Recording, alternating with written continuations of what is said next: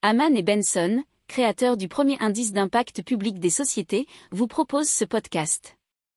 Haman Benson. Le journal des stratèges. Boris Kalt.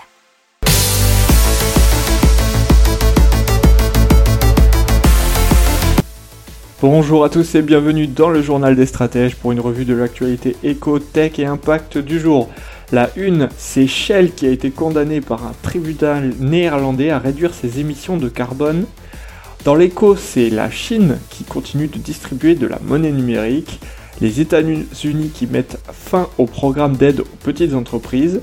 Dans la tech, PicMe qui transforme les voisins en relais colis et dans l'impact Green Matrix, un logiciel qui mesure la pollution numérique des entreprises. Vous écoutez le journal des stratèges numéro 121 et ça commence maintenant. Et donc Shell, qui a été condamné par un tribunal néerlandais à réduire ses émissions de carbone de 45% d'ici 2030. Alors c'est 45% par rapport au niveau de 2019. C'est une réduction beaucoup plus élevée que l'objectif actuel de l'entreprise qui serait 20% d'ici 2030. Alors la stratégie climatique actuelle de Shell, c'est de devenir une entreprise à émissions nettes nulles d'ici 2050 et un objectif euh, de réduire ses émissions de CO2 de 45% d'ici 2035. Donc c'est une accélération que demanderait le tribunal néerlandais. Alors un porte-parole de Shell a dit qu'il comptait faire appel de la décision judiciaire qui est décevante selon eux. Alors euh, ce procès a eu lieu puisque euh, sept groupes d'activistes dont les Amis de la Terre et Greenpeace ont déposé un recours devant les tribunaux néerlandais et au nom de 17 200 citoyens. Euh, faut savoir que lors de la dernière assemblée générale annuel de Shell, les actionnaires ont voté massivement en faveur des plans de transition énergétique de l'entreprise, mais une minorité croissante a rejeté la stratégie, insistant sur le fait que le géant pétrolier devait faire beaucoup plus dans la lutte contre le changement climatique. Et donc, la fin du programme américain de prêt aux petites entreprises, puisqu'il y a déjà eu 800 milliards de dollars qui ont été prêtés aux petites et moyennes entreprises américaines par le gouvernement depuis la pandémie. Alors c'était le dispositif euh, triple P, PPP, Paycheck Protection Program. Euh, il y a eu 11,8 millions de prêts qui ont été accordés. C'était l'une des mesures phares du gigantesque plan de relance à 2200 milliards de dollars. Les prêts avaient vocation notamment à être transformés en subventions ce qui a annulé donc la dette pour les entreprises l'ayant utilisé en majorité pour payer les salariés.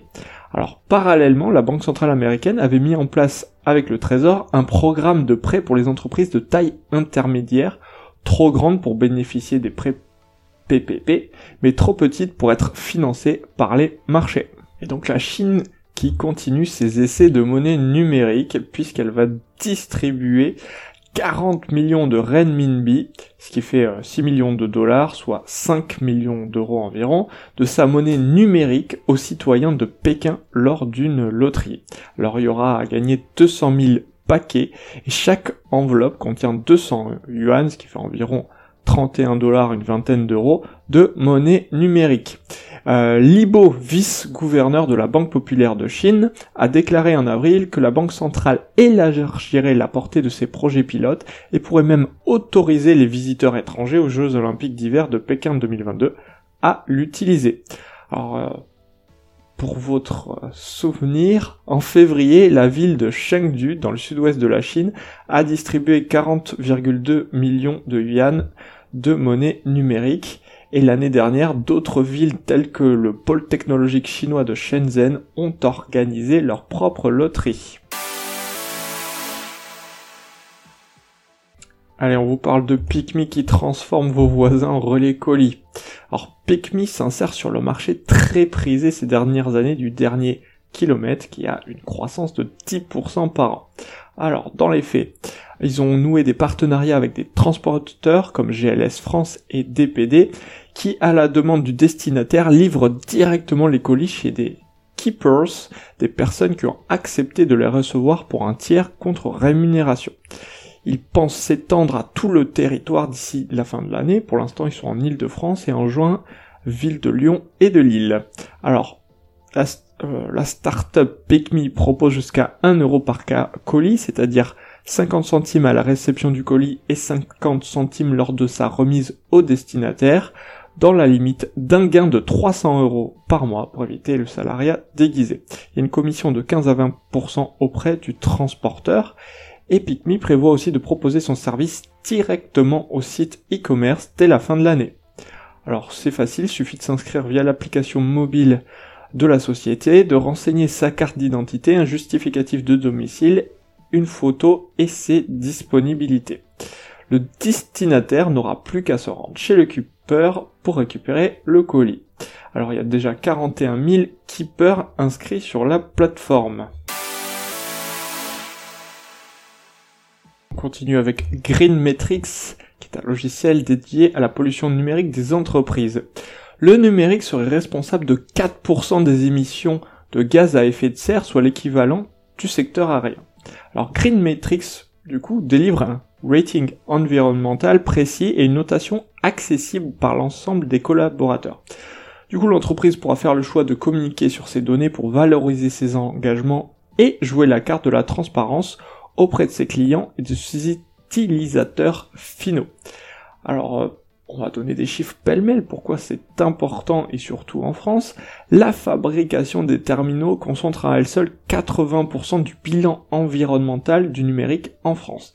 Les équipements IT représentent 70% de l'empreinte carbone du numérique en France et seulement un tiers de ces équipements sera recyclé et un quart reconditionné. N'oubliez pas de vous abonner au podcast, mais pourquoi pas aussi à notre newsletter La lettre des stratèges qui est gratuite, vous en trouverez dans les infos de l'émission, mais aussi sur notre site internet Aman Benson Stratégie, rubrique média La lettre des stratèges. Voilà, c'est tout pour aujourd'hui. Je vous souhaite une excellente fin de journée et un très bon week-end. On se retrouve lundi pour de nouvelles infos. Ciao pour approfondir ces sujets, abonnez-vous à la newsletter de Haman et Benson et écoutez nos autres podcasts que vous retrouverez dans les notes de l'émission ou sur notre site internet.